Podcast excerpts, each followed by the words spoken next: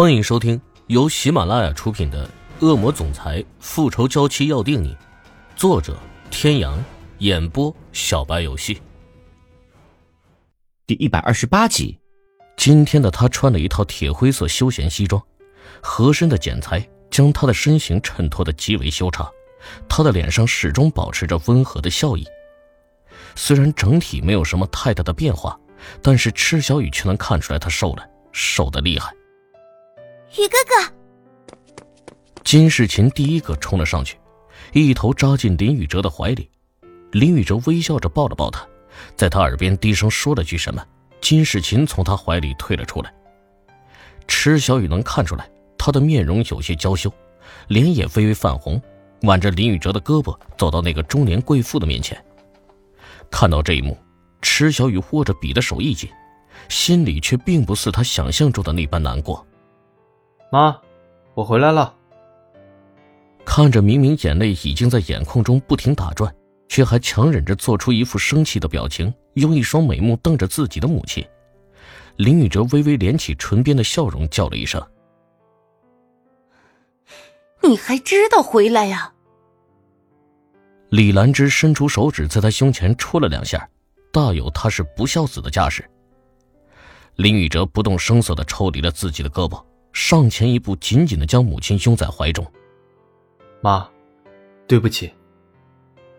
他是很不孝，将年迈的父母扔在国内，为了躲避情伤，独自一人去了国外，一待就是四年。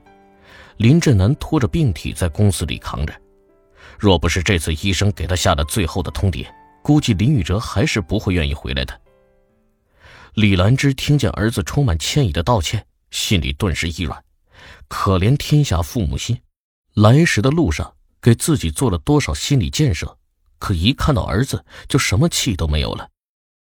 伯母，我就说吧，只要见到宇哥哥，您保证什么都忘了。金世琴适时的调侃了一句，李兰芝嗔怪的瞪了他一眼，破涕为笑：“ 就你这丫头胆大，还给我开起玩笑来了。”等你成了林家的儿媳妇儿啊，看我这个婆婆怎么收拾你！虽是佯装生气，李兰芝看着金世琴却是满脸的宠溺。金家这个丫头也算是她看着长大的，小时候跟着母亲在国外居住过一段时间，回来之后就在国内上了大学，正好和自家儿子是同一所学校。两家公司早年间一直都是合作关系，两家的大人也比较熟识。这一来二去的，早就想把他俩凑成一对奈何林宇哲身边打小就跟了一个毛丫头，而他又对那个丫头情有独钟。不管李兰芝怎么反对，他就是很喜欢那个丫头，因此两家联姻的事情也就暂时搁置了下来。自从发生了那件事之后，这几年多亏了金家这丫头时不时的来家里陪陪他，要不然他这日子可真是没法过了。李兰芝这么一说。金世琴脸上的红晕更深了，他偷偷的看了一眼林宇哲，他的脸上洋溢着淡淡的笑，看不出来任何的情绪，心里不免有些失望，手上一暖，他抬头看向李兰芝。李兰芝朝他笑着点了点头，没有说话，他明白李兰芝的意思是说让他放心。他们三人的交谈并没有让外围的记者听见。直到他们在保安的陪同下迈步朝机场大门走去的时候，记者们都按耐不住了，纷纷上前围住了他们。请问林少，这次回国会待多久呢？记者们无不是努力的朝前凑着，举着手里的麦克风，争先恐后的往林宇哲面前伸着。面对如此热情的记者，林宇哲停下了脚步。我这次回国就没有打算再出去了。那也就是说，您这次回国确实是为了继承林氏集团的，对吗？林宇哲淡笑不语。父亲目前的身体好，状况不佳。面对记者的问题，他还是选择了沉默。刚才看见您和金家千金举止甚密，是否意味着两家集团好事将近？见他沉默，有其他记者立即转移话题。林宇哲依旧是面带微笑，保持沉默，重新迈开步子，欲要出去。林少，您就给我们透露一下吧。是啊，林少，您就透露一点嘛。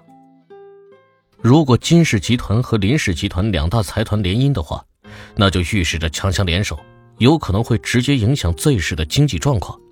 所以，这个看似属于八卦娱乐的消息，其实和 Z 市是息息相关的。保安将记者全部挡下，林宇哲直接坐进了车里，李兰芝则是面带微笑的对着记者：“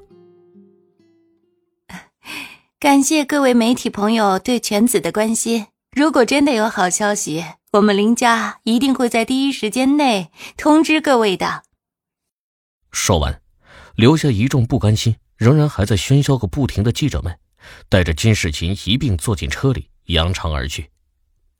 池小雨一直目不转睛的看着直播现场，直到画面转回正常的财经新闻，他都没有收回眼神。他设想过无数种再见到林宇哲的场面，却唯独没有想到会是通过电视的屏幕再看见他。看到他和金世琴以及金世琴与林母之间的亲密互动。饶是没有听见他们说了什么，他也能看得出来，林母是真的很喜欢金世琴，同样应该也很希望她成为自己的儿媳妇吧。以前他和宇哲哥在一起的时候，可从来都没有在林母的脸上见到过那样深感欣慰的神情，而宇哲哥看金世琴的眼神也是异常的温柔，他们应该是好事将近了吧？不知道为何，他的心里好像是松了一口气一般。他不知道该怎么样形容这种感觉，在心里默默的为他的宇哲哥送上一声祝福。只要他过得好，他也就没什么可牵挂的了。沉浸在自己思绪中的他，完全没有发现会议室的大门开着，门口站着那抹修长的身影。早在画面切换到直播现场的时候，他就已经站在那里了，只是眼睛里只有屏幕上的那个男人的池小雨，完全没有注意到他的出现。跟在他身边的秘书明显的感觉到总裁周围的温度在急剧下降，他的胳膊上鸡皮疙瘩都已经冒出来了。此时，池小雨正背对着会议室的大门，所以欧胜天看不到他脸上的任何表情。可就是他从直播开始一直到结束以后，久久没有改变过的姿势，让欧胜天的眸中开始急剧的凝结着冰霜。这就是他始终无法爱上自己的原因吗？怕压抑不住自己的怒火伤了他，欧胜天转头向自己的办公室大步的走去。